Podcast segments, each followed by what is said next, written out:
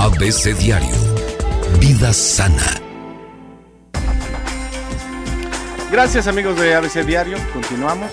La doctora Irma Quintanilla Irma González. Quintanilla González, que el día de hoy nos va a platicar eh, de un tema muy importante, muy básico y muy necesario que está ocurriendo en este momento, ¿no? Así es, ante los eventos que todos tenemos conocimiento, como son los desastres naturales, que recientemente, por ejemplo, el sismo que pasó y que deja pues mucho miedo, mucho trauma, habrá que entender que es muy importante tener unos primeros auxilios psicológicos.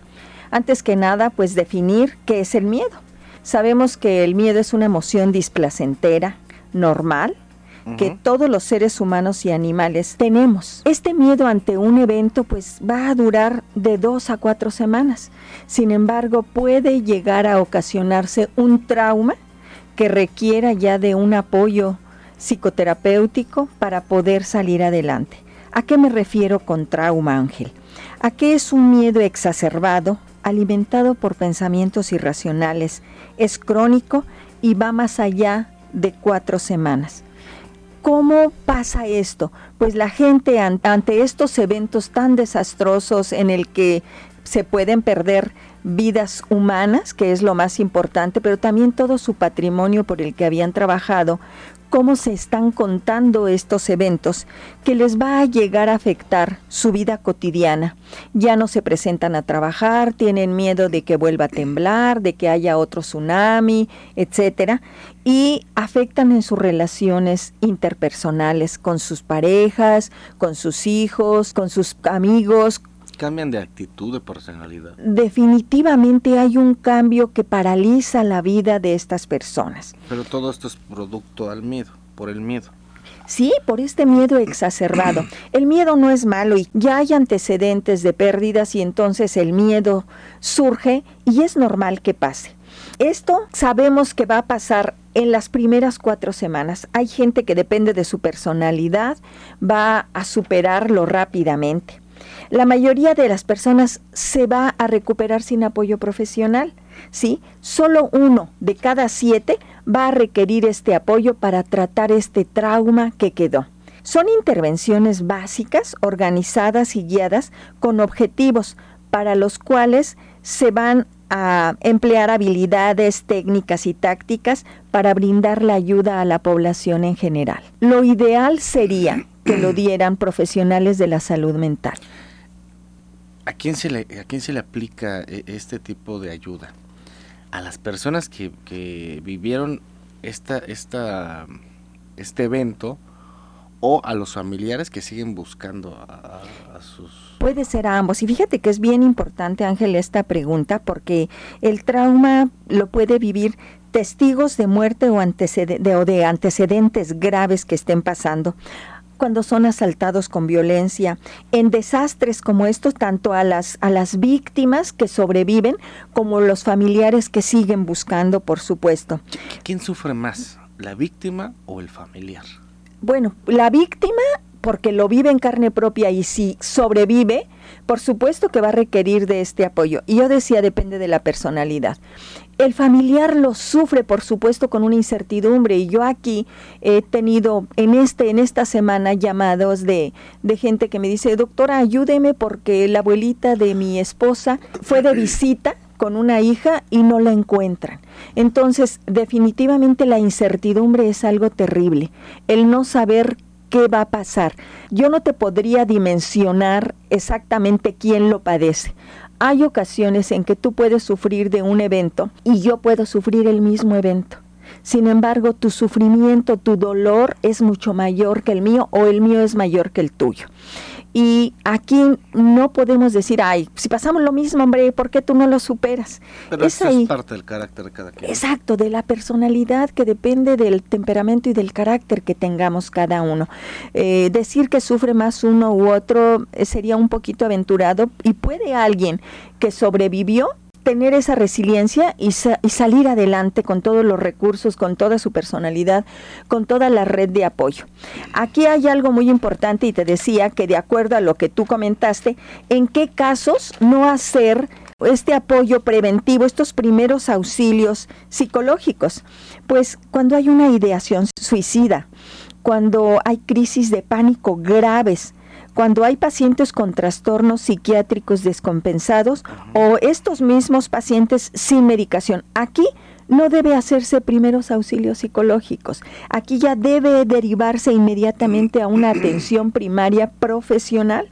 Es importante que la gente que se capacita, porque yo te decía anteriormente que lo ideal sería que fuera a través de personas, psicólogos, terapeutas con un entrenamiento específico, médicos. Sin embargo, bueno, pues también, dadas las circunstancias y la gran población que existe, hay personas que son adiestradas sin ser profesionales de la salud mental y son capacitadas y formadas con competencias específicas. ¿Cuál sería el, el objetivo en general? Es restablecer el enfrentamiento inmediato ante el trauma, ante la crisis que, está, que está habiendo.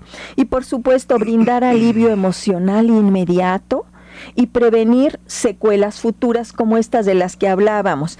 Cuando tú ante un evento traumático tienes este, estos primeros auxilios psicológicos, por supuesto que te sientes contenido, porque vas, vas a sentir que estás con alguien que te está entendiendo y que te va ayudando. Y se evitan entonces estas secuelas de las que estábamos hablando que quedan. Aquí en general voy a hablar sobre los primeros auxilios que tienen un protocolo internacional que es el A, B, C, D y E. El primero de, de ellos es A. Escucha A de activa.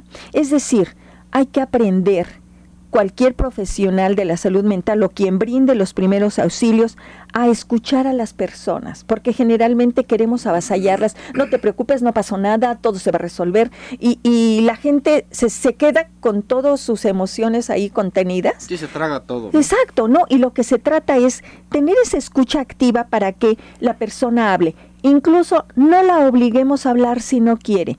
Hay momentos en que la gente quiere guardar silencio. Calmarse. Y este miedo es contenedor, es, es después de un shock, es es así como que no sé qué hacer, empieza un proceso de negación y requieren de guardar silencio para poder digerir, como dice la gente. Entonces el profesional debe, el que está brindando el primer auxilio, no ser impaciente eh, de decir, sí, sí, a ver, a ver, dígame, dígame, pero tiene que sacarlo, a ver, sáquelo, sáquelo.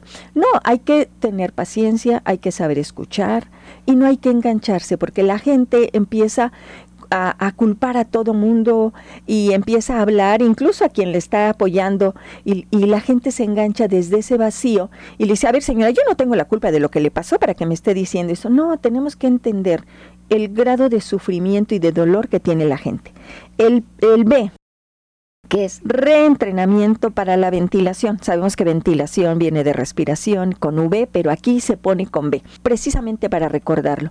Hay que ayudar a la gente a que reconecte su cerebro, esa, esa corteza prefrontal, para poder tomar ya decisiones no impulsivas, para que se calme, para que en todo este entrenamiento que tenemos ante los desastres, como pasó el, el lunes, la gente ha hecho un simulacro y quien dijera que horas más tarde lo pasa. Entonces, todo esta, esta situación como que prepara un poco. Sin embargo, sabemos que no estamos tan preparados para estos eventos, ¿no?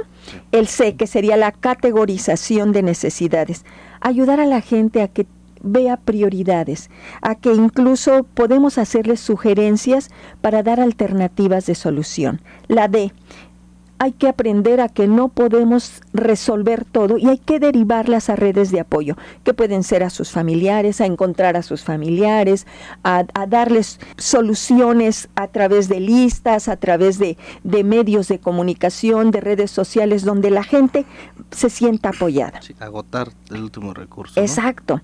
Y el E, que es la psicoeducación, que va encaminada a una orientación técnica sobre qué se puede esperar en los próximos días de estos eventos. Que la gente tenga esa certidumbre o por lo menos esa confianza de no estar a la deriva. Estrategias de afrontamiento positivos ¿Qué pasa cuando vuelva a presentarse esto, como estos entrenamientos que se tienen? Hay que entender que hay datos de alarma que hay que estar alerta, lugares donde pedir ayuda cuando suceda esto, que la gente sepa que siempre vamos a estar pendientes, la sociedad en general de nosotros mismos cuando suceden estos desastres hay, una letra que que se dispara que se llama la W. Y fíjate que es primero la W hacia abajo, esta parte en la que cae en shock y la gente entra en negación y, y, es bueno porque dicen que si el shock nos cayera ante estos traumas, todos moriríamos de infarto o algo.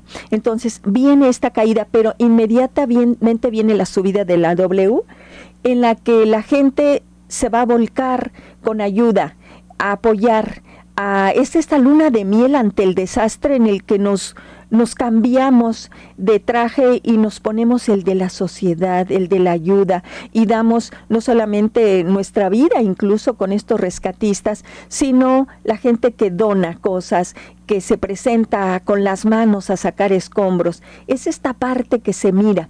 Después viene la otra, en la que vienen el cuestionamiento sobre no sonó, no sonó la alarma, las escuelas no tenían los medios. Es esto donde se sacan los trapitos sucios de lo que pasó, de este análisis. Y finalmente la parte que sube de la W, en la que la gente ya recuerda el hecho eh, como una tragedia sí, pero también mirando lo que se pudo hacer. Sí, Realmente, en la tierra, ¿no? Sí, exactamente. Entonces yo creo que ante estos desastres sí hay gente que ayude, que sepan que hay redes de apoyo y que se pueden brindar estos servicios de primeros auxilios psicológicos. ¿Cómo ves? hombre, perfecto. Es una labor muy interesante.